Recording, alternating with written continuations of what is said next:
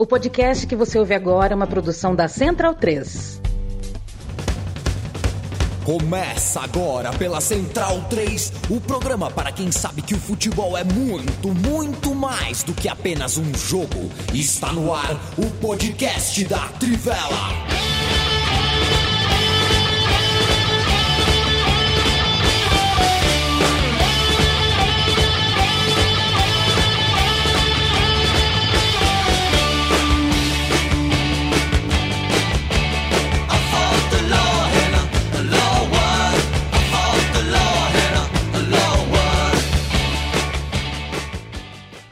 Boa tarde aos leitores e leitoras da Trivela, ouvintes da Central 3. Está começando mais uma edição do podcast em parceria entre a redação descentralizada da Trivela e aqui o nosso estúdio Mané Garrincha. Hoje estou substituindo o Leandro e a mim na condução deste programa, desta livecast, desse videocast, que depois está, estará disponibilizado para todo sempre no feed da Trivela, em todos os tocadores de podcasts disponíveis no mercado. Né? Leandro Amin está de voltando né, para as Alagoas. É, o voo não é agora, mas é em breve, então por isso estou aqui na condução com o trio Ternura da Tivela, começando com Bruno Bonsante, que já está com o microfone desmutado. Tudo bem? Beleza. Achei que você ia falar porque eu sou o mais terno de todos. ou eu pela ordem. Se é uma palavra. Ou, ou real, pela mas... ordem alfabética também, né? Tem, tem muitos. Também pode ser. Pode ser. É, eu vi que você tá com saudade do Liverpool, Bruno Bonsante. Difícil tô, uma não rodada. joga né? mais, né? Pois é. Não joga, né? A moça morreu lá e aí de repente o Liverpool não joga mais. E logo o Liverpool, que assim, foi o último a prestar condolências, né? Eu, eu, eu gosto dessas É. coisas também, né? O pessoal fica em cima, né? Rola uma marcação. É, mera curiosidade, eu fui olhar qual é a taxa de aprovação da monarquia na Inglaterra, no Reino Unido, né? É, hoje em dia. É, subiu, né? Parece. A morte é, é- é mágica, né? No, É. no mundo inteiro. É, Faz tá em bem pra 67%. biografia, né? A morte faz bem. bem, né? É, tá em 67%. E eu imagino que desses 33%, tá todo mundo ali na Escócia, na Irlanda e no noroeste do, da Inglaterra, né? Pelo Pois menos é. uma boa parte desses 33%. É mais o pessoal do sul mesmo que, que tem essa, É. essa, esse sentimento arraigado né, pela família é. Windsor. E, e você sabe que o dono do Chelsea, né, deu a ideia de um All-Star Game entre o Norte e o Sul. É, podia ser tipo republicanos versus monarquistas. né? Eu pagaria pra ver um- isso, viu? é, né? é, Daria seria, um, seria um- um interessante. plus a mais aí pro jogo. Leandro Stein, é, como está você com o nosso União Berlim mais líder do que nunca? Ninguém segura. O Bayern não depende só de si, viu? Há quanto tempo que a gente não, não, não pode falar isso? Tudo certo, É. uma grande campanha, mas uma belíssima vitória eh, nesse, nessa discussão de família real, né? Até fiz a nota agora há pouco para Trivela, registrando que manifesta no campeonato escocês os times tiveram que jogar, senão não teria rodada do campeonato escocês e várias manifestações, né? A, a mais repercutida da torcida do Celtic, em que o St. Mirren resolveu fazer um minuto de aplausos e a torcida sagaz do Celtic levou a faixa pedindo para que quem fosse contra a família real batesse palmas, e aí ficou a, a grande ironia. Mas também manifestações contrárias no jogo do Rangers em Ibrox contra o Dundee United, e aí a torcida cantou Lizzie in the Box, que é uma música em referência ao caixão da rainha que foi cantada durante um minuto de silêncio e depois estrondosas vaias vieram da torcida do Rangers e também a torcida do Hibernian, que é também de origem muito parecida com a do Celtic, né? Na verdade, o Celtic é parecido com o do Hibernian porque a iniciativa da Igreja Católica em Glasgow é, seguiu o que já tinha o Hibernian tinha feito em Edimburgo, né, com a comunidade irlandesa e aí lá também vaias, também cânticos, por mais que o, a homenagem no caso tenha sido da, da própria diretoria do Hibernian, é, pediu para bater palmas, mas para as palmas abafarem as vaias, mas teve o, o cântico contra a rainha. Então fica todo, todo esse ruído na Escócia. Aproveitar o início também para mandar um abraço pro Pedro Zandonadi, que disse que, que me viu num evento em São José dos Campos, mas ficou um pouco tímido é, de conversar comigo, né? Um, uma palestra muito bem-vinda do Davi Capenaua, num, num, evento de literatura em São José. Então, fica o meu abraço também ao vivo para ele no, no, podcast. E o, o Hibbs, né, que é o, é o, time do Andy Murray, né? Gostaria de saber qual que é o posicionamento dele aí, se ele está do lado da torcida ou da diretoria, né? Acho que ele é bem político, né? Deve ter prestado suas condolências. E do Logan Roy também, né? Hum. Pois Eu é. E, e, supostamente da, da Shirley Manson também. É, aí o Felipe Lobo, o fã número um de Garbage no Brasil. Como estamos, Lobato? E aí, é. Matias, salve, Stein, Bonsa, todos amigos e amigas. É... eu, eu, eu tô um pouco. É... Confesso que foi, foi um fim de semana curioso esse, né? De a gente ver acho que eu nunca vi tanta gente torcer pro Real Madrid ao mesmo tempo. Eu acho que é o, é o maior feito futebolístico do Vini Júnior até agora, é... ter transformado o Real Madrid num time simpático. Não vamos tão longe. Não, eu, eu, não, eu não diria simpático. É. É, fazer pessoas torcerem pro Real Madrid sem serem é, apoiadores ou torcedores do Real Madrid, né, e tal, ou pessoas simpáticas ao Real Madrid particularmente. Então, esse, esse é o, eu achei um grande feito e é algo é algo marcado aí e a, até pela é, pela forma classuda, né? Fora de campo e depois em campo a reagir a tudo que aconteceu, né? Isso, vamos falar muito aí, né, dessa última rodada, né, pelas ligas europeias antes de mais uma insuportável data FIFA, né? Mas a gente vai ter coisa interessante aí, tava até trocando as figurinhas antes da gravação, porque quinta e na próxima quinta e segunda-feira a gente vai trazer material aí interessante, né? Coisas que a gente não tem é, muito tempo para falar durante né, a, as rodadas dos campeonatos domésticos e continentais. Mas vamos começar aqui, né, justamente pela Espanha, né? O Lobo já deu aí uma pincelada falando do clássico madrilenho, no qual Rodrigo bailou com Vinícius em pleno metropolitano, ali ao sul é, do Rio Manzanares. E curioso, né? Porque eu a, a, declaração inicial né, do, do, do Coque, né, que foi tirada de contexto, né, isso, isso é importante a gente frisar. Depois eu, eu revi a, a entrevista e ele apenas responde a uma pergunta e de uma forma bastante sincera, dizendo que a torcida não poderia não gostar, mas que para ele é, é, meio indiferente, né? Que o, que o jogador, enfim, tem liberdade para comemorar do jeito que quiser, né? Mas a gente sabe, né, que isso só vem à tona é, porque são talentos de fora, são jogadores negros, né? E tem toda a questão complexa do racismo na, na sociedade espanhola e europeia de um modo geral. É, então, é, até o Matheus Cunha né, veio a público depois também é, defender tanto os seus companheiros de seleção brasileira quanto o seu companheiro de clube, né? Mas o, o que pegou mesmo foi a, a própria próprio posicionamento, né, da de parte da imprensa espanhola e sobretudo de um programa inominável, né, que é um serviço para cobertura esportiva é, da Espanha e do futebol mundial.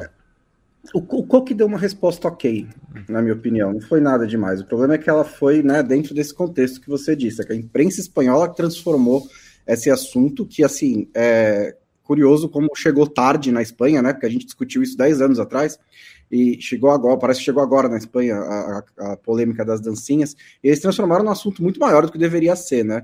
Que assim, é, eu, eu acho, sinceramente, assim, você pode não, não é do seu gosto pessoal os caras comemorarem como dancinha. É, por que, que você tem que ter uma opinião sobre a maneira como os jogadores comemoram, expressam alegria? Aí é uma outra questão que eu não sei a resposta, né? Mas acho que a, a questão é justamente quando entra nessa, nesse âmbito de é, xenofobia misturada com racismo, que é implícito na maioria das críticas, porque quando outras figuras do futebol que não são né, negros sul-americanos dançam, não virou polêmica. E agora virou polêmica. Especialmente porque, né, é, acho que a, a, o marco temporal que eu diria é que o Vinícius Júnior passou a marcar muito mais gols no último ano e meio do que ele fazia antes, né? Então isso começou a ficar um pouquinho mais exposto. É, e isso foi tudo exposto pelo jornalista lá do Xiringuito, que é, assim, uma fonte inesgotável de chorume da televisão espanhola, né? É o tempo inteiro saindo, é polêmico o tempo inteiro, é inevitável, né, que, que isso acontecesse uma hora, inevitável que saísse de lá. É, e, e, e assim, e é, é, curioso notar também, né, que a gente teve na semana passada o, o, Neymar tomando um cartão amarelo por comemorar o gol com uma careta, e na rodada do Campeonato Brasileiro, o Pedro Raul, é, que tomou um cartão amarelo por responder na comemoração, é, de maneira irônica, as provocações que ele ouviu durante o jogo, né? Porque é isso também. A, a é, se coloca muito mais em debate a comemoração dos jogadores do que muitas vezes a reação da torcida e principalmente né, com é, cânticos é, de teor racista ou homofóbico. É, não, eu acho que é importante falar, Matias, isso que o Bonsa falou também. Eu acho que isso que você falou é, é, uma discussão que ainda existe, de certa forma, não pelas dancinhas, no caso do Brasil, mas pelas comemorações. A gente viu há, há pouco tempo, alguns anos, o, o Cueva comemorando, é, fazendo uma comemoração que ele faz em absolutamente todos os gols, colocando a mão no, no ouvido, né, na orelha, né, e tomando cartão por isso. Então, é, é, um tipo de coisa que a gente. É um certo moralismo que eu acho que a gente, até eu, o Bonsa, tal, a gente ficou discutindo isso na sexta-feira. Essa discussão moralista, ela não é que ela deixou de existir no Brasil, a gente está falando que ainda existe, mas existia de uma forma muito mais pesada, não só com as dancinhas, criticando, principalmente na época do Neymar no Santos, existia muito isso. E aí passava dessa coisa de eu não gosto de dancinhas, que a pessoa tem todo direito de não gostar, para algo como se fosse um demérito é, a ponto de a gente já ouvir, por exemplo, já, já ouviu desde os anos 90 a coisa de jogador de brinco, que absurdo. Jogador com. Nos anos 90 era jogador com chuteira colorida. Ah, porque esse cara pinta o cabelo. Ou, como a gente viu nos anos 90 na Argentina, o técnico que exigia que se cortasse o cabelo. Então, assim, a gente tem que tomar cuidado para não ser tomado. E a gente até conversava, né, Bonsa? todos nós, eu acho, já fomos é, atingidos por isso, no sentido de a gente exercer esse moralismo, às vezes, num, num, momento e depois a gente pensa melhor, né? Eu, no começo, assim, eu lembro, na época que eu era adolescente, era muito raro ter chuteira colorida. Eu acho que o primeiro jogador grande que eu vi jogar com chuteira colorida, é, regularmente, né, não eventualmente, foi o Ronaldo.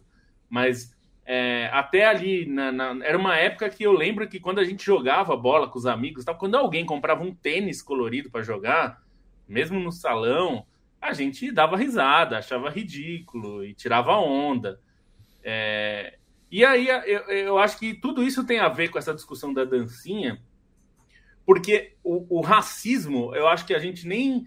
É, ninguém vai discutir a gravidade e tal. Quer dizer, o próprio Xiringuito diz que não é bem assim, que é uma, é uma expressão que não é racista. É racista, não tem nem discussão disso. É, o Hoffman, nosso é, companheiro ex-Trivela, que está morando lá em Madrid, ele falou: não existe outra conotação, é uma conotação racista, só se usa é, como uma conotação racista, ninguém usa macaquice para falar do Griezmann, né? Que eles falam, ah, não é, não é que chamou de macaco, é que tá falando que ele fazia macaquice mas ninguém falava que o Griezmann fazia macaquice quando ele fazia a comemoração do Fortnite, né? Que é um jogo muito popular. E ele fazia uma comemoração que é uma coisa espalhafatosa lá, cheia de gracinha. Então, assim, ninguém fazia. Ninguém fala isso quando outros jogadores, principalmente brancos, fazem isso. Mas mesmo negros, quando são europeus, existe uma tolerância maior. Então, tipo, o Pogba fazer uma dancinha ou o Linger fazer uma dancinha. Mas o, né? Pogba Esse... foi bastante criticado também pelo estilo dele, né? Não exatamente é, pela dancinha, é. Mas pelo estilo dele, do cabelo, do, sim, da maneira sim. como ele se portava. Sem dúvida tem isso. Depende então... qual Pogba, né? Se for o Pogba é. que foi campeão com a seleção francesa, é um. Se for o Pogba que teve do fracassos na carreira, é. aí e, eles e... consideram um africano, né? Hum. É. E eu acho que é importante dizer que, assim, o que o cara fez, o Pedro Bravo, é bom falar nome, porque racista a gente tem que nomear, né? Pra, pra não é, o Pedro Bravo foi, ele foi racista, mas ele foi o extremo da discussão, porque a discussão sobre as dancinhas existia antes dele. Ele não foi o primeiro a falar disso. E outra, na né? É, o, o, cara, o cara é, ele foi na figura de presidente da Federação de Agentes Esportivos, assim. É. é como que um cara desses, assim, também vai. Tipo, a opinião dele importa tanto, assim, né? É, tipo... É, não, não importa. É. Mas é isso, né? O Xiringuito é um programa de polemizar coisas. É. Aliás, assim, sejamos bem sinceros, esse tipo de formato de programa de polêmica e tal, isso existe no Brasil o tempo todo. Todo dia tem programa assim. É, e não só na TV aberta, né? na, na TV fechada a gente tem programa que é cheio de palhaçadinha também, de audiência. A questão que eu acho grave é os jornalistas, eh, colunistas e discussões sérias na imprensa espanhola desde segunda-feira, depois do, do, do, Real Madrid ganhar do Mallorca e o Vinícius fazer mais uma dancinha. Houve uma discussão, teve uma coluna dizendo, é, uma coluna no Marca falando sobre se isso não era um desrespeito ao adversário. Então, esse cara foi além e passou de uma crítica que é ridícula, que é o que a gente está falando, é uma discussão moralista, boba, não é uma provocação, porque assim, a gente até pode discutir se pode ou não pode provocação. Eu acho que pode, mas claro que tem limites e tal. o cara não pode mandar, mostrar o dedo do meio para a torcida, que eu acho que é um, é um desrespeito que não, não cabe. Mas o cara colocar a mão no ouvido, por exemplo, para uma torcida que está xingando, eu acho completamente normal e é uma provocação que tem, faz parte. É, mas não é nem isso, né? A gente não está falando disso, a gente está falando de dancinhas que são absolutamente inofensivas né, quando a gente fala sobre futebol, não tem nada, não é uma provocação ao adversário, não é uma resposta, não é nem uma é, a, o, o Viola imitando o porco de 93 e tal, que é uma provocação, obviamente e tal. Não era isso. É, então, assim, o que me incomodou desde segunda, é, da segunda passada, era a discussão ter se tornado isso. Só que, assim, como eu falei, a gente, eu e o Bom estavam conversando com isso na, na sexta, né, quando, quando essa coisa explodiu. E assim, era uma coisa que a gente estava ignorando, porque é uma coisa imbecil, é uma discussão não faz nenhum sentido, não é importante. Só se tornou o que se tornou porque um imbecil foi racista. Quer dizer, além da discussão ser ridícula, ele transformou em algo racista que a gente sabe que é contra negros especificamente, mais ainda quando são negros estrangeiros, né? No caso de sul-americanos, principalmente não europeus, mas não que os, os negros europeus não sofram racismo, obviamente sofrem muito mas é que tem um fator xenofóbico, né? Quando tem um, um estrangeiro, principalmente fora é, do continente. É, então, acho que a, a, o que mais incomoda é isso, e que bom que quando o Real Madrid foi lá e jogou, e o, o Vinícius fez um passe espetacular para o Rodrigo, e o Rodrigo faz um belíssimo gol, eles foram lá e dançaram sem provocar, sem ficar fazendo gestos para a torcida, eles nem precisaram fazer isso. Eles jogaram bola, jogaram bem, o Real Madrid jogou, fez o seu jogo, conseguiu vencer com, com propriedade. O Vinícius participa muito bem dos dois gols, né? Foi 2 a 1 um. O primeiro gol ele dá o passo, o segundo gol ele chuta a bola na trave, no rebote o, o Valverde faz o gol. Então, é, eu fiquei muito feliz pela reação que o Vinícius teve, uma reação muito ponderada, muito é, muito elegante, eu diria, né? Num vídeo que ele gravou, que a gente até publicou na Trivela. E depois em campo jogou bola demais, como ele tem jogado já há algum tempo, ele e o Rodrigo. Né? Lembrando que o Benzema está machucado, não jogou e o Real Madrid venceu bem. Então, é, que bom que teve isso. Mas esse é, um, é mais um episódio dessa xenofobia que está sempre ali nas camadas, é, né? Tá, é, ele está muito próximo da superfície, né, Matias? Basta um episódiozinho para essa coisa emergir. Isso. É, não, só uma, uma correção, o passe no primeiro, do, no primeiro gol é do Chouameni, né? É do Chouameni, é verdade. É verdade. do Chouameni. E assim, é, essa declaração é tão racista que ela basicamente abriu as portas do inferno para validar cânticos é, de teor racista ainda mais escancarado que não poderiam nem ter esse, é, esse subterfúgio, essa maquiagem da expressão idiomática, que foi o que aconteceu antes do jogo, foi o que aconteceu durante o jogo, com vaias, com cânticos chamando diretamente o Vinícius Júnior de macaco. Então, sim, se houvesse qualquer tipo de discussão, isso aí cai por terra quando os racistas se sentem validados a partir dessa expressão declarada publicamente que é racista, que tem seu teor racista que abre as portas do inferno diante do que aconteceu, mas além de dar esse cartaz, e a gente tem que falar sobre os racistas, tem que apontar, porque isso é um crime, eles deviam responder criminalmente por, por isso que eles fizeram. É, vale exaltar também a postura do Vinícius, a, a, maturidade que ele tem ao longo da carreira, que é um garoto que conviveu com críticas desde o início dele no Flamengo, um jogador que. Te, teve um episódio vezes... de racismo com a família dele no Newton Santos, no clássico Exatamente. com o Botafogo. Lidou com muitas vezes com o racismo, muitas vezes o, o racismo maquiado de críticas, no caso, e tantas vezes manteve o seu trabalho acima de tudo. E nessa resposta que ele deu mais incisiva na sexta-feira, né, nesse vídeo, mais direto, é, assim, acho que é um, uma postura exemplar de um jogador de, de realmente é, responder ao racismo, de, de demonstrar como ele está por cima disso, ele está acima disso tudo, como o trabalho dele está acima disso tudo e como ele tem essa força, ele tem essa validação dele na, na força que ele tem no futebol que ele apresenta, no trabalho que ele faz, na pessoa que ele é, no ser humano. E acho que a valorização dele é, como um personagem importante para combater o racismo é, foi fundamental nesse vídeo. Acho que até, até a outros jogadores brasileiros que foram vítimas de racismo, jogadores é, de mais status, assim, que não deram respostas tão contundentes. Acho que essa resposta do Vinícius também é, é exemplar pela maneira como ele agiu, pela postura que ele manteve diante de todo esse caso e pela resposta que ele deu em campo. Né? Ele foi um jogo muito tenso desde o início. É, teve, obviamente, momentos ali mais de, de destempero dentro de campo, mas na bola o Real Madrid respondeu. Né? Na bola o Real Madrid foi uma equipe muito mais eficiente, que soube trabalhar com as suas qualidades e soube trabalhar, sobretudo, com jogadores como o Rodrigo, como o Vinícius, como o Chouameni, que deram essa, essa qualidade ao time, deram essa capacidade para ser com a vitória. E assim. E como, ah, e como o Valverde também, que eu queria citar, que ele está jogando uma bola absurda nesse começo de temporada. É, o Real Madrid aí 100% de aproveitamento, né? Seis jogos, seis vitórias. Seguido de perto pelo Barcelona, que empatou uma vez, mas tem a melhor defesa de La Liga, com apenas um gol sofrido, um ataque também muito produtivo, né? É, e só assim fazendo uma, um comparativo também com o, o Real Madrid, né, que é, no, no, passado recente cortou da própria carne, né, acabou banindo os seus ultras, que também eram conhecidos né, por xenofobia e racismo, né, o caso dos Ultras Sur.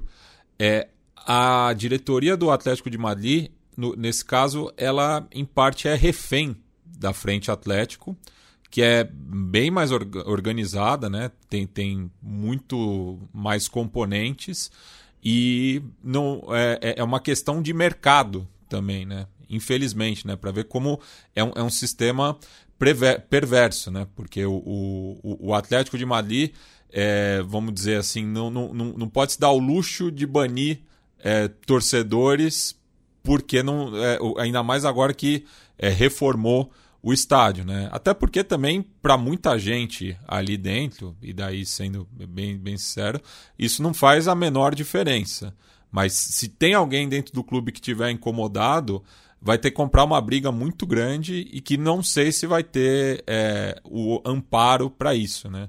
Então tem que ser uma coisa maior, né? Não pode partir só da diretoria do, do Atlético de Madrid, né? Tem que ser uma coisa que é, se, seja mais abrangente. Né? E daí estamos falando é, do, do, governo espanhol, da Federação Espanhola e diversos outros organismos e que não vão fazer nada, infelizmente. Né? Vai ser um caso que vai é, entrar para um anedotário é, macabro que, que vai se repetir, porque é, passa a temporada, a gente sempre retoma essa discussão, sobretudo na, na Espanha, né, onde esses casos acabam tendo até uma projeção maior, porque o, o brasileiro, né, o, o público brasileiro é, gosta muito do campeonato espanhol, porque lá onde estão quase sempre os melhores jogadores da seleção brasileira, como é o caso do, do Vinícius Júnior.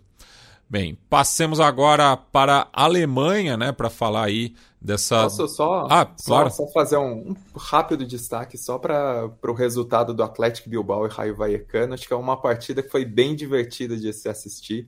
Então fica a recomendação para quem quiser ver os lances desse jogo, porque foram foi um 3 a 2 para o Atlético Bilbao, mas que teve. Um gol de cada irmão do, dos irmãos Williams, né? Bolas na trave. É, e isso foi o grande destaque, né? Um gol do, do Nico, um gol do. Primeiro o gol do Inhaque, né? Depois o gol do Nico.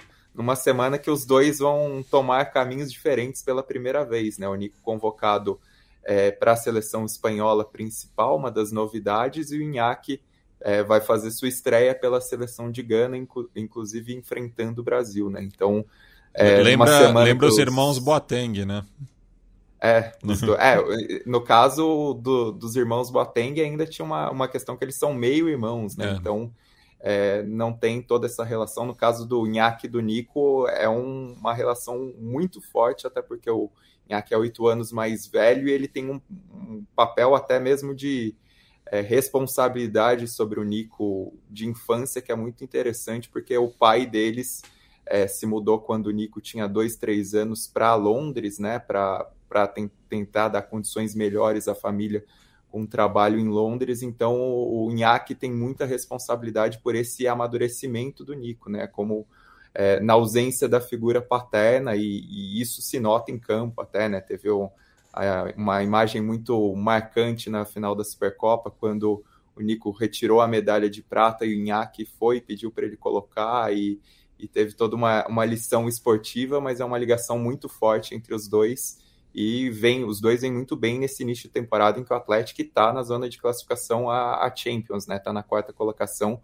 Trabalho bom com o Ernesto Valverde nesse retorno a San Mamés. Então, é, é, dos jogos mais legais que, que rolaram, acho que na temporada espanhola até agora, foi esse 3 a 2 de dois times com peito aberto e de tantas relações, né? Até pelo Iraola ser o técnico do, do Raio Vallecano, ser um, um jogador histórico do Atlético Bilbao também. Bem, e antes de passar para a Bundesliga, é, falar aqui do pessoal que está acompanhando a gente ao vivo, Wilson Menezes, que disse que a, o episódio 462 teve a melhor intro da história desse podcast, Pedro Padovan sempre presente, assim como o Fabito Moino. Ricardo Romanelli Neto, Roma, está acompanhando a gente pela primeira vez ao vivo, ele que costuma ouvir pelo Spotify. Queria saber dele, da a opinião dele sobre o Eurobasket, né? Espanha campeã mais uma vez, né? É muito boa essa seleção espanhola, acho que é o melhor basquete coletivo da Europa, inclusive o Juancho Hernan Gomes, né? Que o pessoal conheceu melhor aí na, no, no streaming, né? No, no, no, último filme do Adam Sandler, jogou muito nessa final contra a França. Rogério Arantes, que nos ouve de Juiz de Fora em Minas Gerais, fala para o Vini Júnior bailar também. Jefferson Lima, Wilson Menezes, que fez mais um complemento aqui, disse que o Vitória vai subir. Boa noite, Vitória, triunfo, né? Muito importante ontem contra o Figueirense no Barradão. Fernando Cesarotti, sempre presente. Emerson Pérez, que viu o Solteiro em loco ontem, disse só uma coisa, queria ele no, no seu time. Arthur, Miguel Fortunato, Pedro Jardim, Matheus Hudson, que recomendou o Marte 1, assisti semana passada também, que tem participação de Juan Pablo Sorin, como ele mesmo, né? Então, enfim, filme muito interessante. Aproveitem aí ainda que está em cartaz, né? O escolhido do Brasil para concorrer ao Oscar de melhor filme em língua estrangeira.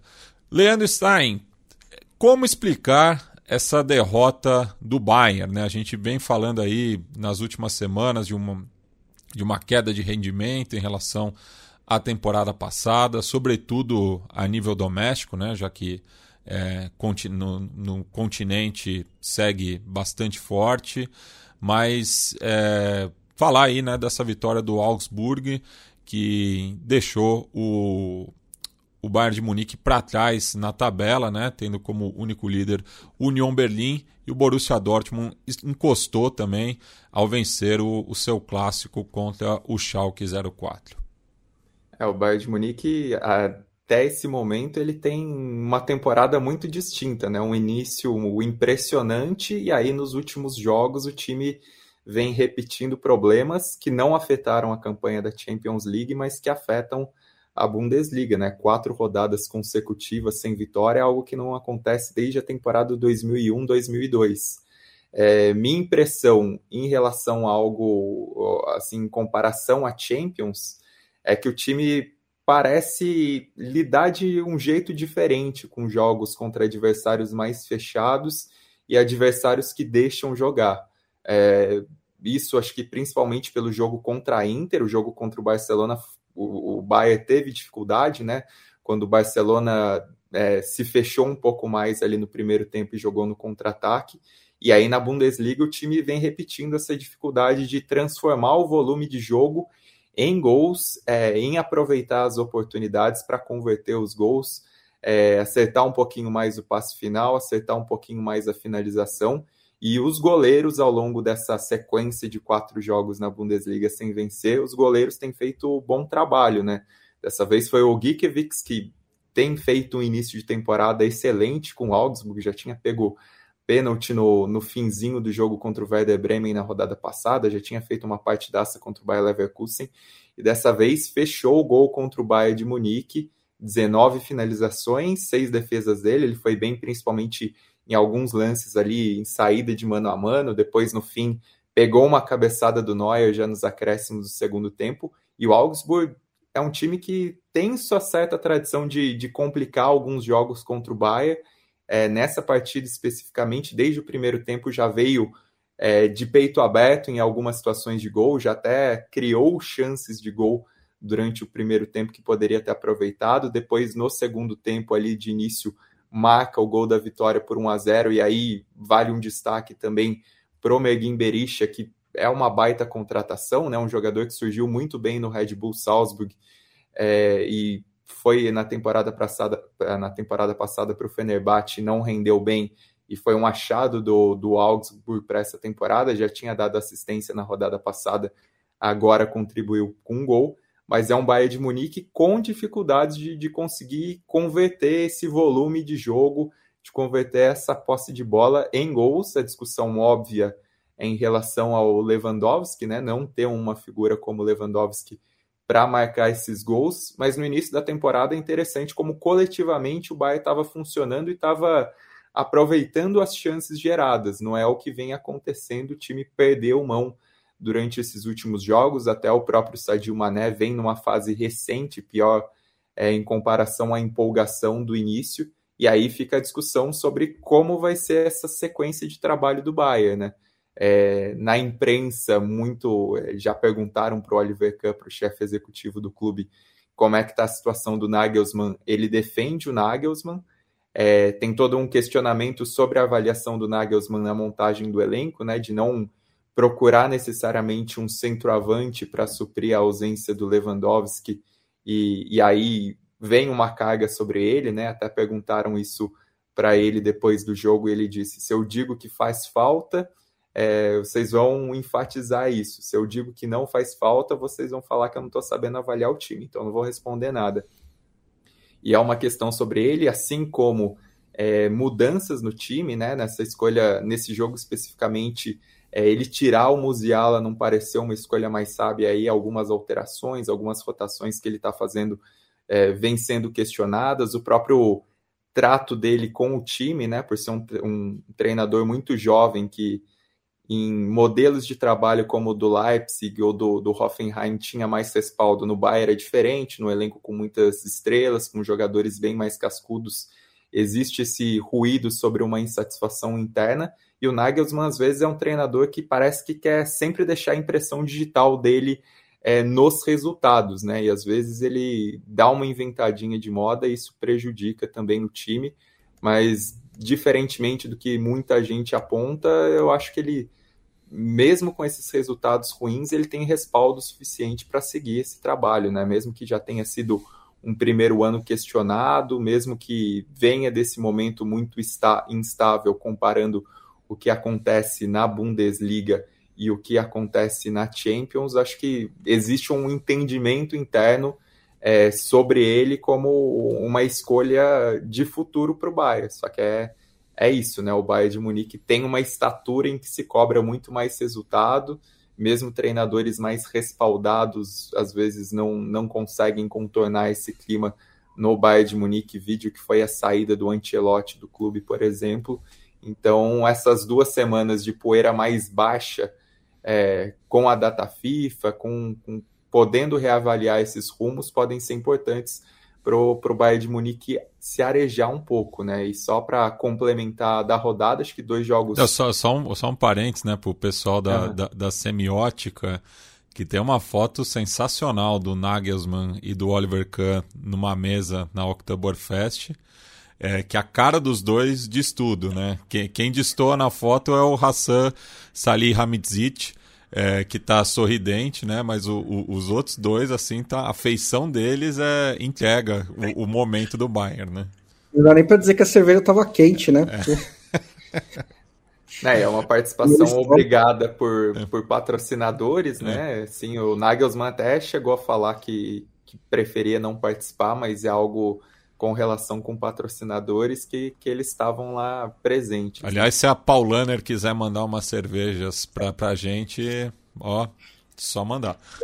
Você acha, Stein, que também pode ter um pouquinho de assim. É... A gente ganhou essa porra dez vezes seguidas, então quando precisar a gente pisa no acelerador, tipo um pouquinho de complacência aí na Bundesliga também, para explicar essa diferença entre Bundesliga e Champions League. Eu sei que é difícil de identificar, né? Mas, mas ah, eu não, não sei se tem tanto isso, porque o time, acho que ele tá, ele tá atuando de uma maneira ofensiva, mas não necessariamente de uma maneira tão eficiente. Então, acho que não tem tanto isso do time estar tá acomodado. Acho que tem ajustes do time que estão sendo problemáticos. A defesa muitas vezes exposta, como foi no jogo contra o Barcelona, né? A linha defensiva foi bem, mas muitas vezes precisou jogar no limite é, o ataque desperdiçando muitas chances, que não foi algo que apareceu no jogo contra o Barcelona, porque teve volume, mas o time primeiro tempo nem conseguiu criar chances, então acho que é mais um acerto da equipe, e aí também tem o peso de perder o Lewandowski, de, enfim, de tentar encontrar esse encaixe para o Bayern que, que não está sendo o mais simples, né? No começo até, até cheguei a falar aqui no podcast que coletivamente o Bayern parecia estar tá ganhando, né? Mas isso se perdeu um pouco nos últimos jogos porque o time não vem resolvendo as partidas, mesmo que às vezes tenha esse volume, às vezes consiga criar chances, e até acho que em comparação a essas quatro rodadas, as, uh, por exemplo, o nível de jogo contra o Gladbach no, em que empatou é, é maior do que o que se viu agora contra o Augsburg. Então, Acho que não, o time vem perdendo um pouco esse, esse fio da meada, assim, nesse momento de renovação.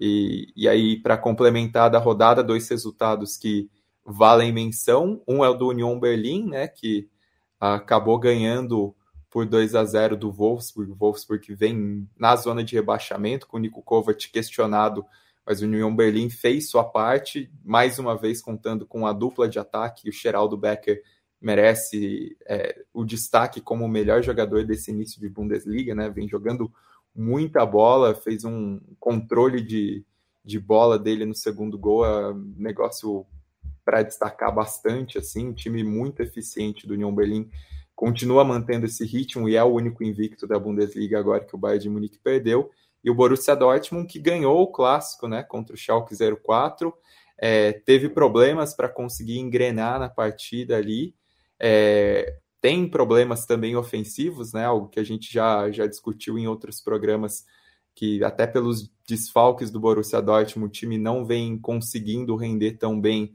E aí quem virou a, a carta na manga foi o Yusufa Mokoko, né? Entrou no lugar do Modeste, que vem sendo bastante criticado, marcou o gol, já tem muita gente pedindo para ele é, participar do jogo. Dessa vez o time teve o Malen, teve o ADM entrando no segundo tempo, teve mais alternativas. Agora é ver com, as, com esses jogadores é, mais saudáveis, né? Se o Borussia Dortmund consegue produzir mais para tentar dar uma pegar um pouco mais de fôlego no campeonato, né? Porque a pontuação é alta, mas não necessariamente o desempenho do time. E aí a nota o asterisco fica para mais uma lesão do Marco Reus, até temeu-se que poderia ser algo mais grave que, colocasse em xeque a participação dele na Copa do Mundo.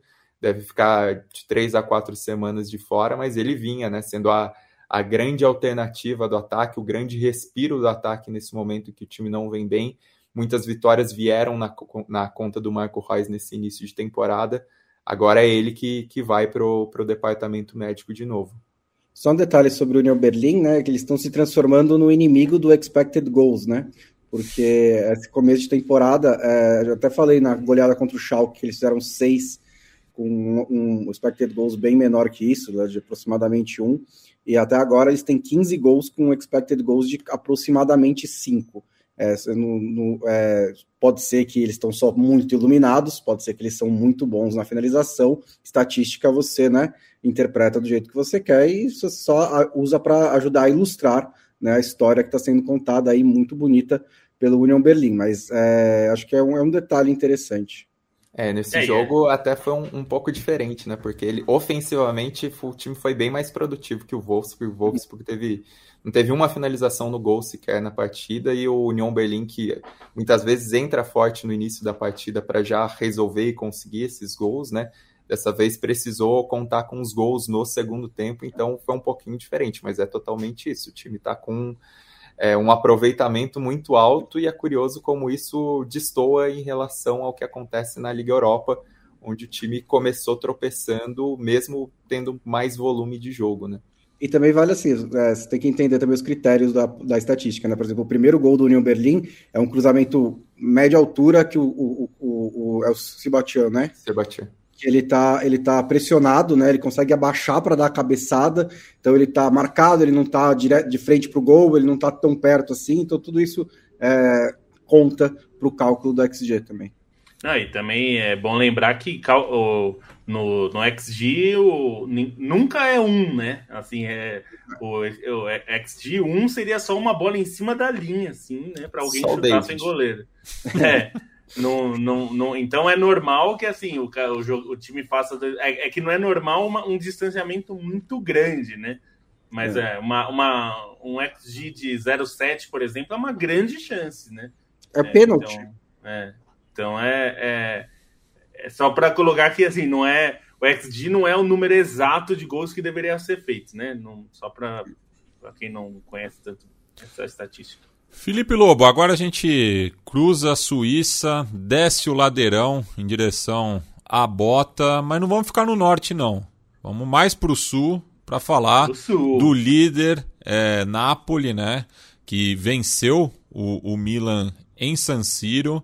É, e o pelotão de frente, né? É, que que é, é, surpreende, né? Porque não conta com nenhuma das três forças é, nas quatro primeiras posições. Né? O Napoli empatado com, com o Atalanta, que também faz um campeonato surpreendente. Né? Os dois times que estão aí num processo de, de transição, seguidos de perto pela Udinese e a Lazio fechando aí né, o G4 é, da Série A. É, então, a, o Napoli, como a gente até já vinha falando em outros programas, é, começou muito bem a temporada, mas essa, essa foi uma prova de fogo, né? Porque você enfrentar o Milan em San Siro, sendo o Milan o atual campeão, e não era um time que vinha jogando mal, né? A gente pode falar da Juventus jogando mal e perdeu do Monza, e é uma sequência de jogos ruins, né? É, mesmo a Inter tem é, oscilado bastante na, na temporada como um todo. Mas não era o caso do Milan, né? O Milan até perdeu alguns pontos, mas em geral o desempenho do Milan tem sido bom. Tem sido um time é, melhor, assim, entre os favoritos, inicialmente era o que vinha jogando melhor. E aí tomou essa. essa foi surpreendido pelo Napoli em casa, é, com o Napoli sendo melhor mesmo. Não foi uma vitória por acaso, não foi um, um jogo que o, que o Napoli achou a vitória do nada, é, fez um bom jogo. O gol do Simeone, é, do Gil Simeone, foi é dessas coisas curiosas, assim, né? De é, a forma como ele comemora, ele sempre, até pelo sangue Simeone, ele comemora com aquela coisa meio Inzaghi, né? Que é uma coisa que o Simeone já tinha também. E que é um pouco o sentimento do napolitano, né? Ou do torcedor do, do Napoli. É uma comemoração muito, é, muito calorosa, né? porque o time, com todos os problemas que a gente imaginava no começo da temporada, parece que tem conseguido preencher essas lacunas né, que foram deixadas pelos jogadores que saíram.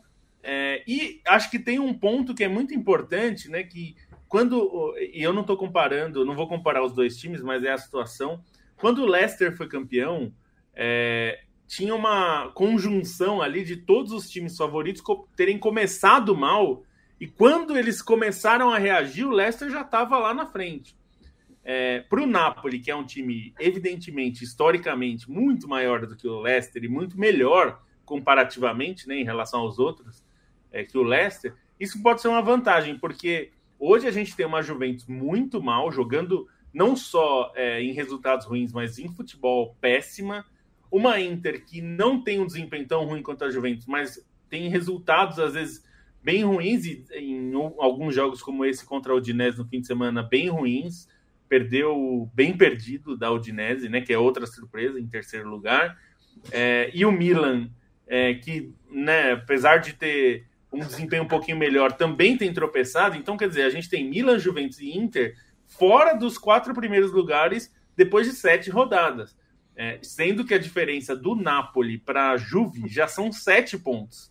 É uma diferença bem considerável é, né, considerando que e, e a Juve só sete rodadas, né? E, e, a Juve foi superada em todos os quesitos pelo Monza, né? Foi um jogo todos, horroroso, todos. horroroso. A da... Juve não chutou uma bola no gol. É. Não chutou uma bola no gol.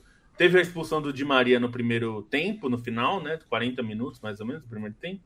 E claro que isso atrapalha, mas convenhamos, o Monza é, por mais que tenha feito muitas contratações, fez contratações de jogadores que ninguém queria nos times grandes, né? Então não é que ela foi lá e contratou grandes jogadores, não, não foi isso. Então, para a Juventus, é muito ruim perder pontos para um time que, aliás, tinha jogado mal quase todos os jogos antes, né? Tem alguma coisa errada na Juventus, né? Assim, aquelas coisas que a gente não sabe exatamente o que, que é, né? Até porque é, a, a expulsão do Di Maria, um cara tão experiente, daquele jeito, é, é, é, sinal de um, de um vestiário que está muito tenso, né? Porque assim, ele toma uma. Ele, ele nem toma uma pancada, né? Ele é só meio agarrado, e aí ele na hora já vira dando uma cotovelada, né? No meio-campo, no primeiro tempo, jogo empatado ainda, situação super normal. É, então é um sinal péssimo, né, para Juventus. Que assim, até no podcast passado eu falei que o time não é muito bom, mas assim, é melhor que o Monza, né? Não é para jogar desse jeito contra o Monza. É assim, é, a, a diferença entre o que essa Juventus, mesmo com desfalques, com essas peças que tem, pode ser o que ela é nesse momento, é enorme, né? E isso, e, isso é muito curioso, considerando que o Alegre é um bom técnico, né? É, você não perde a carteirinha de bom técnico em um ano e meio. Ele ainda é um bom técnico, então eu não sei exatamente o que está acontecendo com a Juventus, mas alguma coisa muito estranha está. É, e acho que o resultado de Milan e Napoli que me, me, o que eu tiro de mais relevante é esse equilíbrio da Série A, né? Porque você vê o jogo, né? O Milan, muitas chances no primeiro tempo, é, é, e aí no começo do segundo, o Napoli tem um pênalti, consegue abrir o placar, o Milan empata, e aí é, o Napoli depois encaixa um bom ataque também, consegue fazer o segundo gol. O Milan ainda bota uma bola na trave incrível com o Calulu, mas assim, é um jogo, é um, um, jogo que mostra que assim, detalhes podem acabar decidindo esse título, porque é um confronto direto em casa para o Milan, o Napoli jogando fora. É, na Itália, né, o confronto direto é o primeiro critério de desempate, então pode ser muito relevante, mas também mostra que o Milan pode ir no segundo turno e para Nápoles ganhar esse jogo também, porque acho que as forças ali na parte de cima da tabela estão muito equivalentes. É, e acho que é, é, uma coisa que eu não imaginava acontecer é a discussão sobre a demissão do Alegre é muito presente hoje na Itália. Se fala isso ontem, a gente até fez uma nota hoje na Trivela porque o Cláudio Marquisio, que é um jogador que atuou sob o comando do Alegre, né? No momento que na primeira passagem do Alegre que foi muito boa, é, é impressionante. Assim, ele já está falando que ele acha que a Juventus está esperando a pausa para a Copa do Mundo para demitir. Ele espera que isso não esteja acontecendo, mas que dá uma sensação que é isso e que parece que tem que mudar logo porque ele acha que está numa situação que nem jogadores, nem técnico, nem o clube estão alinhados e as coisas estão muito bagunçadas. E é um pouco essa sensação mesmo. Você não, você não vê um tipo de jogo é, muito característico, que era o que tinha o Alegre na Juventus e foi o que primeiro deu sucesso a ele e depois foi a desgraça dele, porque a Juventus começou a achar que aquele estilo do Alegre não era o suficiente para um time do, como a Juventus, né? Que era um time é, muito mais calcado numa defesa sólida e uma construção de ataque muito mais baseada em velocidade, muitas vezes em transições, do que propriamente numa construção muito elaborada. E muita gente achou que isso não era suficiente, trouxeram o Maurício Sarri, não funcionou, o Pirlo não funcionou, mas o Sarri pelo menos ganhou o título italiano, o Pirlo nem isso, e agora não só não está é, parecendo que vai ganhar o título italiano, como já não ganhou na temporada passada, como está uma sensação de que vai acabar em sétimo, né? Porque não é que é, é teve alguns resultados ruins e tal, mas é, é, o time tem jogado num nível muito baixo, né? E isso dá uma sensação de que o time não vai subir. Eu, é o que eu, eu já disse sobre Milan e Inter, hoje estão fora do G4, mas acho que pelo desempenho desses dois, a tendência é que subam e estejam no G4.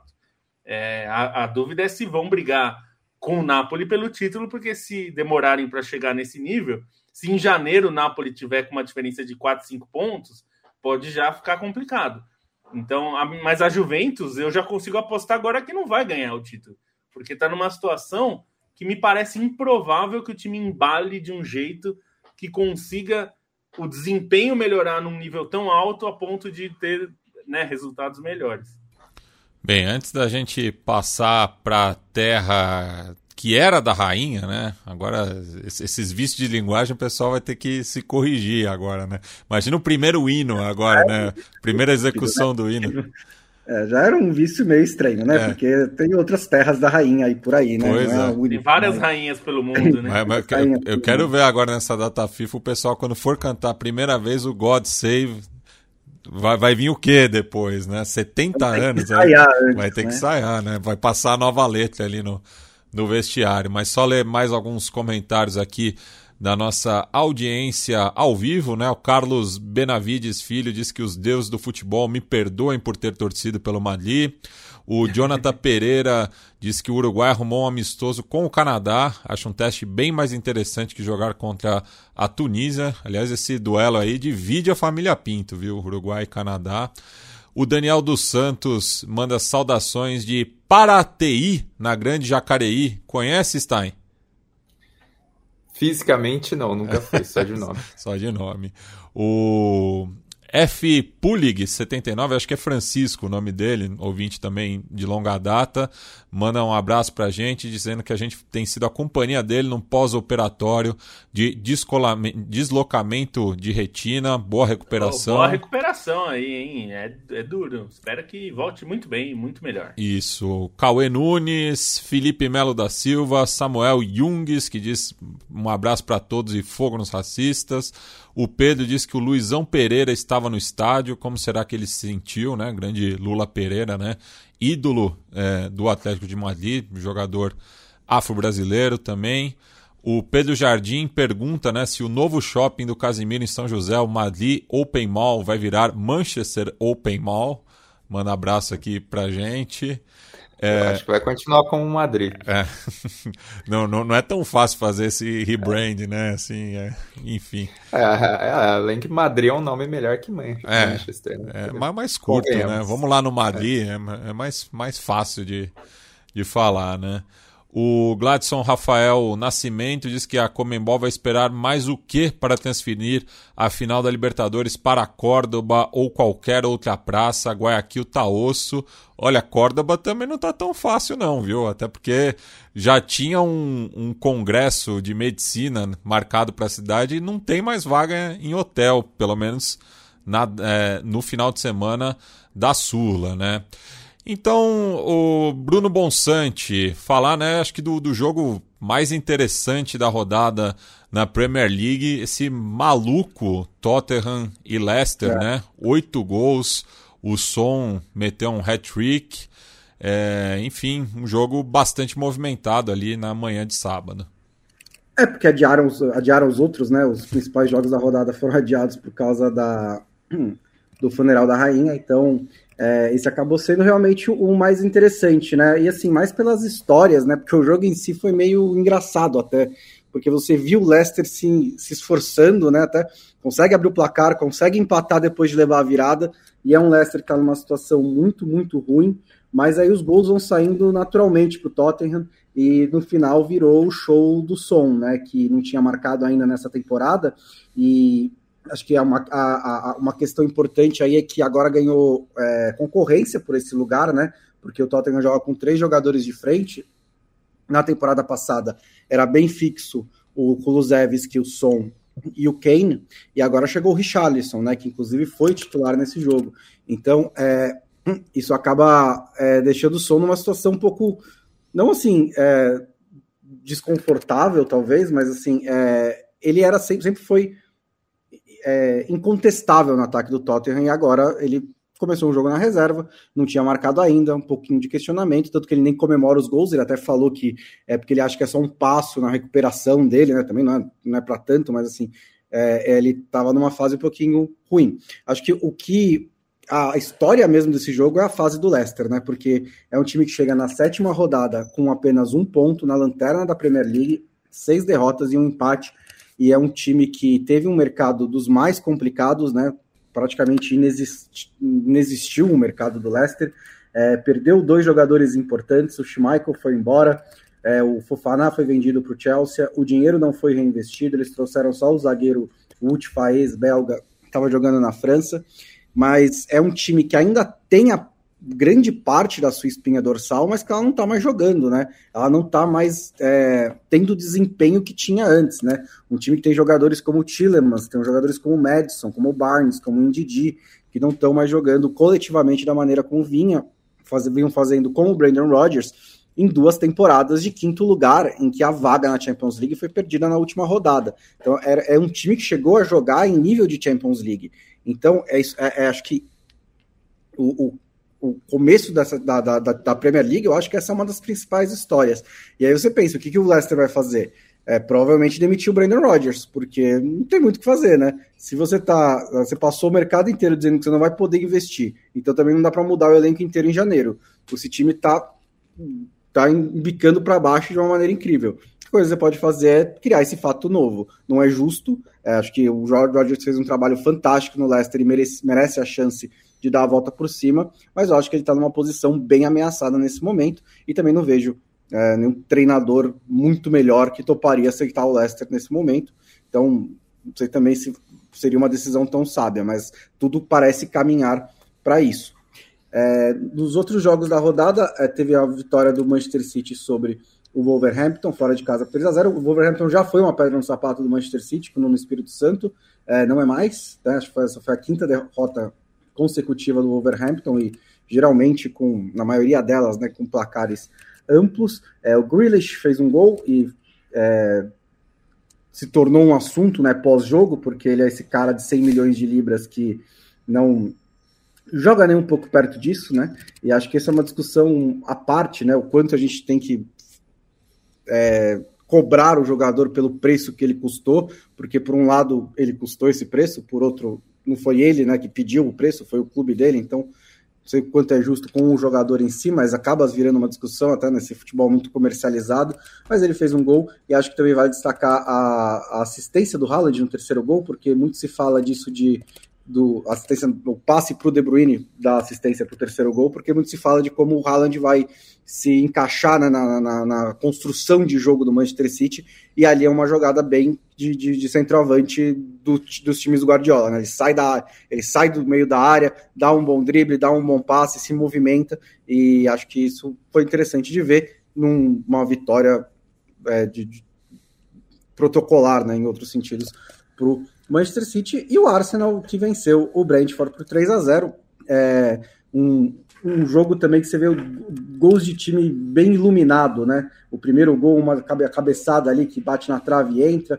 O terceiro gol é o, o, o garoto que acabou de chegar, que solta o pé de fora da área e faz um, um golaço, né? O, o, Arsenal, que é numa temporada em que o Edu Gaspar disse que era para ser forte de verdade, está sendo forte de verdade pelo menos nesse começo de temporada. No resto dos jogos, é, o Aston Villa conseguiu uma boa vitória sobre o Southampton para dar um pouquinho de alívio para o Gerrard, que estava bastante é, pressionado. É, o Fulham ganhou do Nottingham Forest no duelo aí de promovidos e o Fulham está se mostrando um time mais sólido nesse momento. E eu só vou citar o Newcastle ganhou do Bournemouth porque eu perdi dinheiro nesse jogo e ainda estou um pouquinho frustrado. Ah, empatou. Empatou, é verdade, empatou. É. Empatou com o Bournemouth. É que eu tinha apostado que ele ia vencer, né? Então, enfim. É, e antes da gente dar uma pincelada na Ligue 1, ainda aproveitando a Premier League aqui, pergunta do nosso apoiador, o Hellison, né, que pergunta né, se o começo de temporada do Liverpool era esperado. Né? Perder o Mané, ok, difícil repor, mas o time está bem perdido, pelo que eu vi pelo menos. Foi amassado pelo Napoli e está buscando resultados na unha na Premier League acho que era esperado alguma oscilação, né? Porque não só porque perdeu o Mané, mas porque fez uma temporada de quatro é, que brigou em quatro frentes, né? Até o último fim de semana, até o, a última data, né? Brigou, ganhou dois títulos de Copa Inglesa, ficou na Premier League até a última rodada, ainda jogou a final da Champions League. Então era esperado uma, uma certa queda física, né? Nesse começo de temporada. Além da troca do Mané pelo Darwin Nunes, que exige um, uma adaptação, porque é um novo jogo, um novo tipo de jogo acho que ninguém esperava é, problemas tão graves quanto os que, os que, os que apareceram contra o Napoli. Também não se esperava é, tropeços no começo da temporada contra a Crystal Palace e Fulham. Acho que a, a expectativa era que ia, é, nos jogos grandes, talvez tivesse algum problema aqui e ali, né, não, não, mostrasse tanta consistência, mas o Liverpool atingiu um nível contra o Napoli muito, muito baixo, que não se via, não dá nem para dizer há tanto tempo assim, porque levou 7 a 2 do Aston Villa outro dia, né? Mas assim, desde aquela temporada da pandemia, né, que tinha várias, vários fatores é, contingentes ali, você não via um, um, nível tão baixo do Liverpool. Mas também, assim, deu uma reagida contra o Ajax e ainda é muito começo de temporada, né? Acho que uma questão importante aí é o calendário, porque depois dessa data FIFA é só porrada até a Copa do Mundo. E aí vai vir a Copa do Mundo, que vai cansar a maioria dos jogadores do Liverpool, de todos os outros times também. Então é ver se o Klopp vai ter tempo e para recuperar esse time, taticamente, fisicamente e mentalmente. E Leandro Stein, só dá uma, como eu falei, uma pincelada aí sobre a Ligue 1, né? Já, já batemos uma hora aqui, mas falar desse bom começo aí é, do Paris Saint-Germain e parece né, que Neymar e Messi estão se entendendo em campo, né? apesar de toda aí essa especulação em relação ao Mbappé, que a gente vai falar também brevemente em relação à seleção francesa, enfim, mas o Paris Saint-Germain é o líder da Ligue 1, seguido de perto né, pelo Olympique de Marseille, que acabou tropeçando contra o Rennes em casa, mas faz uma campanha bastante sólida também.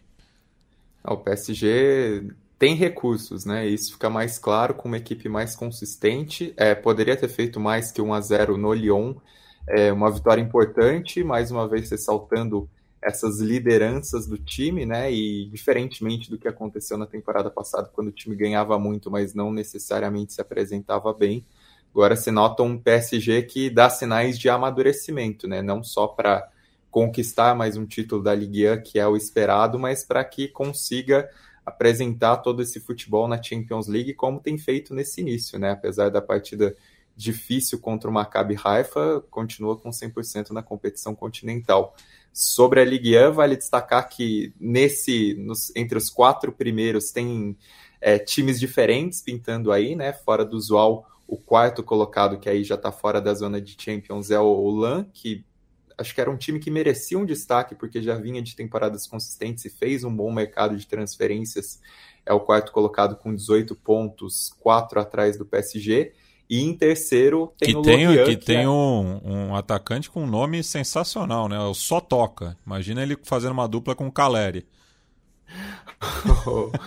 e o, o, terceiro colocado é o Lorient. O Lorient que é a grande surpresa desse início de temporada, né? Não, não era o time necessariamente esperado aí, mas vem numa campanha muito consistente, só sofreu uma derrota, quatro vitórias consecutivas, é, só três pontos atrás do PSG, é um time, é, digamos assim, novo nessa, nessa expectativa de competir por, por vagas europeias, né? Tá na, na terceira posição que dá a vaga na, na, Champions League. Tem o Dango Atara, que é um atacante de 20 anos de Burkina Faso, que vem sendo o destaque inicial. E aí, só para num giro dessas ligas mais secundárias, acho que vale pontuar. Aliás, aliás, já aproveita e responde a pergunta aqui é, do Diego Emanuel, que pingou aqui um cafezinho pra gente, de qual que é a sexta melhor liga, na sua opinião, holandesa ou a portuguesa?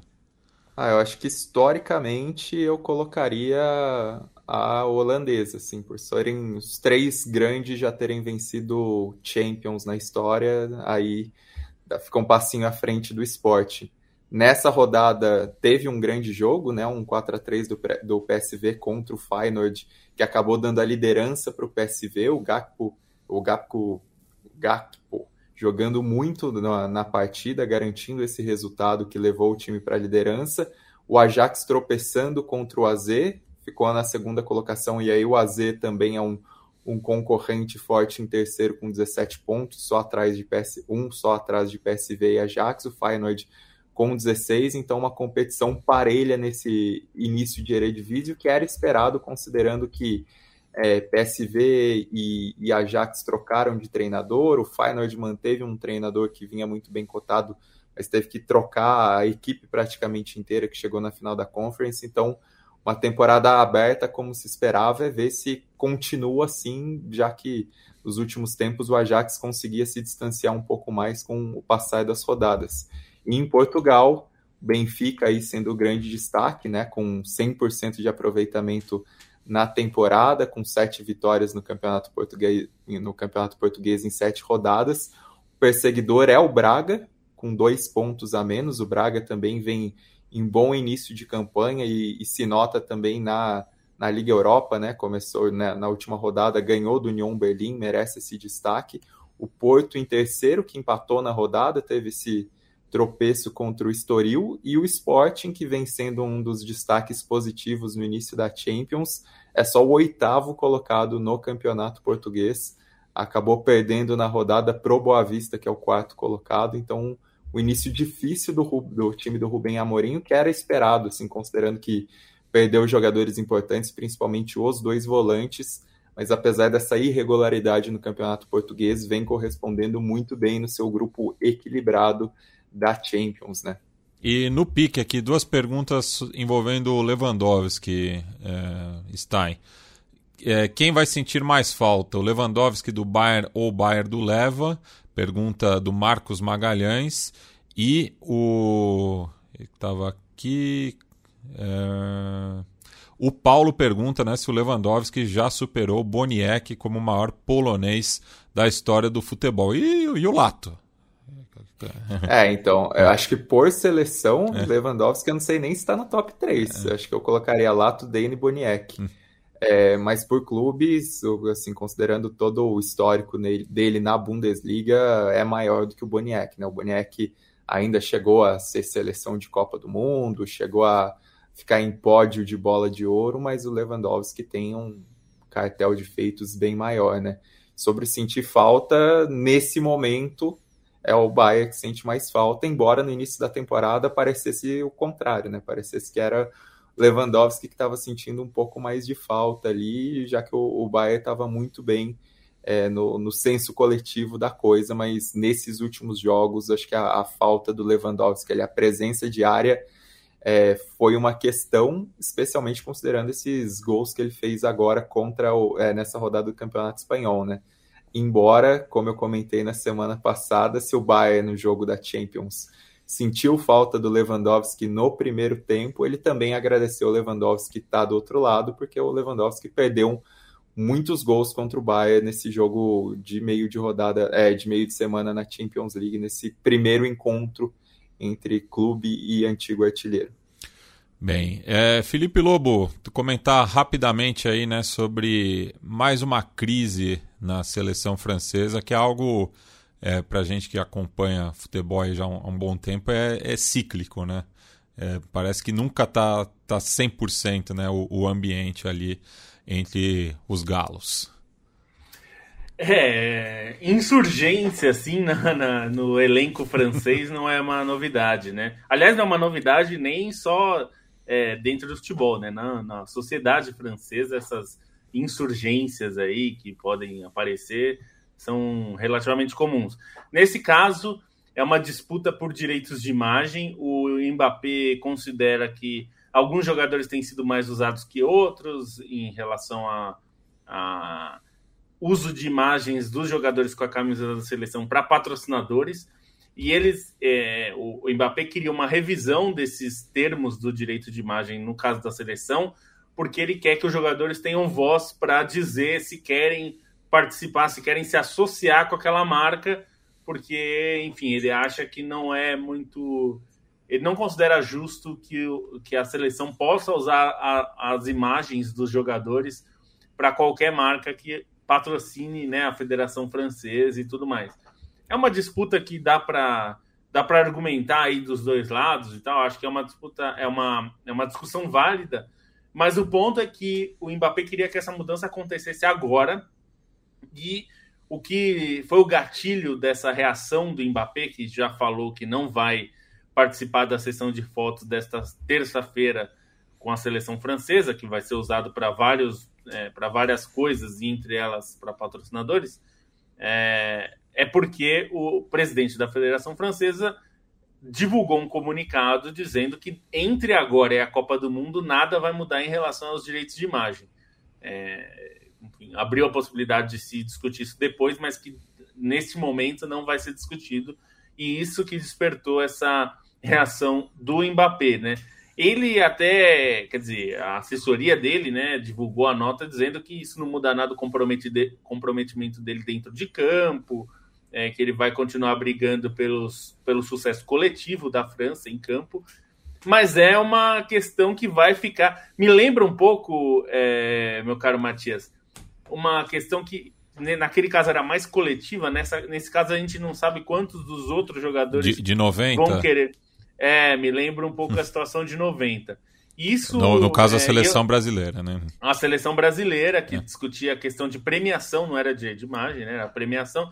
Mas essa discussão, embora fosse uma discussão é, não das mais importantes, mas isso se tornou um problema, porque a CBF não resolveu e, e, agora, essa questão com a Federação Francesa me parece ter um potencial é, de, de, atrapalhar a seleção francesa na Copa.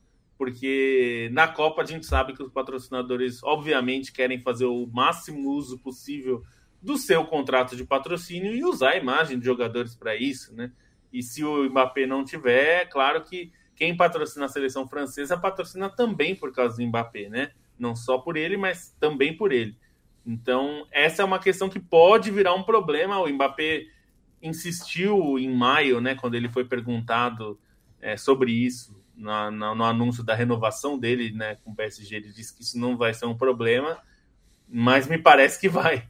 É, dá a sensação que vai e que o clima deu uma azedada, o que é sempre perigoso, pensando em Copa, né, que é uma situação que qualquer detalhe pode pode fazer diferença. E é aquela velha máxima, né? É mais difícil do que chegar ao topo é se manter, né? E é, a gente tem observado isso na, nas Copas do Mundo, é, puxado né, pela própria França em 2002, né? De que a, as seleções europeias que ganharam o Mundial nos últimos tempos aí sempre caem na fase de grupos, né? E o Cauê Nunes pergunta, né? Bonita essa camisa do Lobo. Dia 5 pego uma para mim. E como faz para pegar, Felipe Lobo? trivela.com.br barra loja, você vai ver lá, tem o link para todas as coisas e tem também o link direto na loja da Caphead, caphead.com.br barra trivela. É, você vai lá, tem uma coleção grande lá com agasalhos, agora aqui em São Paulo tá frio, se aí na sua cidade tá frio, pega um agasalho da Trivela que são muito bons em qualidade e tem lá nossa marca e várias coisas interessantes. O Matias mesmo usa o do. Da, já já anda sozinho, praticamente. É, é, pois é. Então, tem. São, é, são bem divertidos. A gente até colocou hoje no Instagram que tem o agasalho dos Gunners, para quem gosta dos Gunners, dos Spurs e de todos os ingleses na coleção Big Six, né, dos, dos seis grandes ingleses aí da, do chamado Big Six. Tem outras coleções, tem Maradona, tem especial da Copa aí com algumas seleções, né? Então tem bastante coisa legal. E claro, quando você compra o produto é, da Caphead lá com a marca da Trivela, a gente ganha uma comissão, uma parte disso ajuda a manter a Trivela no ar. assim como apoiar a Trivela em apoia-se apoia.se barra Trivela e apoiar a Central 3 também ajuda a manter tudo isso aqui. Então, apoia.se barra Central 3. Com o numeral. Você pode ajudar e você nos ajuda a manter conteúdo aqui no canal, nos podcasts, no site e tudo mais. O Bruno Bonsante, o, o M persegue Better Call Saul? Cara, acho que eles estão. Está com problema de timing, né? Porque pegou uma, uma, concorrência muito grande aí, né? Principalmente ultimamente de Succession. E na temporada. Na, ano passado, né? É, não concorreu, porque tava, foi a temporada da pandemia e, e The Crown aproveitou para ganhar. Então era um ano que poderia ter ganhado, mas é, acho que é 0 de 42, né? Indicações da UEM, é. então é um pouquinho complicado, né? Mas, é, mas, exemplo, a, a, segunda metade da, da, da última temporada vem, vai valer para o ano que vem. Ano que vem é. Se não derem, se não derem o M para Ria Horn, eu, eu vou lá até Los Angeles vou cobrar isso aí. Melhor atuação da TV esse ano, é. fácil, da TV americana, né? Muito, muito boa. É isso, a gente volta aí na quinta-feira, imagino. Opa, só, ah, só claro. fazer o último registro, claro, Matias, claro, para destacar de futebol brasileiro também, que nesse final de semana rolou o acesso do ABC de Natal é, na Série C, né? Uma, o ABC de volta aí à Série B depois de cair em 2017, conseguiu emendar acessos seguidos, né? O ABC que veio da Série D e consegue esse acesso agora na Série C com uma rodada de antecipação na, nesses quadrangulares semifinais, né? O, o Mirassol, o Mirassol pode confirmar o acesso amanhã também, né? Se vencer o Botafogo. E, e aí fica o destaque do time é, no banco de reservas para o Fernando Marchiori, né? Que é um treinador que tem algumas histórias bem bacanas, ficou marcado com o título da Copa Paulista à frente da Portuguesa, onde criou uma uma relação bastante enraizada. Teve também, ele era o treinador daquele famoso Cuiabá que virou contra o Remo numa final maluca da Copa Verde em 2015. E em campo, um dos ídolos do time, teve até alguns momentos de conflito nesse ano, inclusive com o próprio Fernando Marchiori, o Alisson, né, que é um, grande ídolo do ABC, já teve presente em outros acessos, participou da jogada do gol na vitória por 1 a 0 sobre o Paysandu no Frasqueirão, né? Um clima muito bonito e é o ABC que com o Alisson tem uma um time que parece a seleção da Islândia, né? Se for olhar, até fui ver o, a, a, a, relação de jogadores, né, que participaram dessa série C. Tem o Denison, o Alisson, o Talisson, o Richardson, o Alisson e o o Alisson e o Calisson. Então, você é, tem um. Cheio de um filho. Time, Alguém, né? É, é, é, quase uma Islândia, né? Então fica esse destaque aí ao, ao ABC. Eu, eu acho que Natal deve ser a cidade mais próxima da Islândia do Brasil. Muito provavelmente. e aí um ano positivo para o futebol potiguar, que também teve a, o acesso do América na Série D, né? Então os dois times subindo, mas não vão se encontrar na temporada que vem ainda. Pois é. Então a gente está de volta aí na quinta-feira com time, o quinteto titular. Estaremos todos ou alguém está de folga? Estaremos todos, imagino que o Yamin também. É, e estamos é, atrás aí de um convidado também, né, para tratar aí né, de, de outras pautas, enfim, mas a gente vai avisando aí pelas redes sociais. Então é isso, quinta-feira que vem, a partir das 8h30, mais uma livecast da Trivela. E segunda-feira a gente volta também a partir das 5 e meia, sempre assim, né? Quinta, 8 e meia, segunda, 5 e meia. É, toda semana, dois podcasts. Então, nos vemos. Tchau, tchau.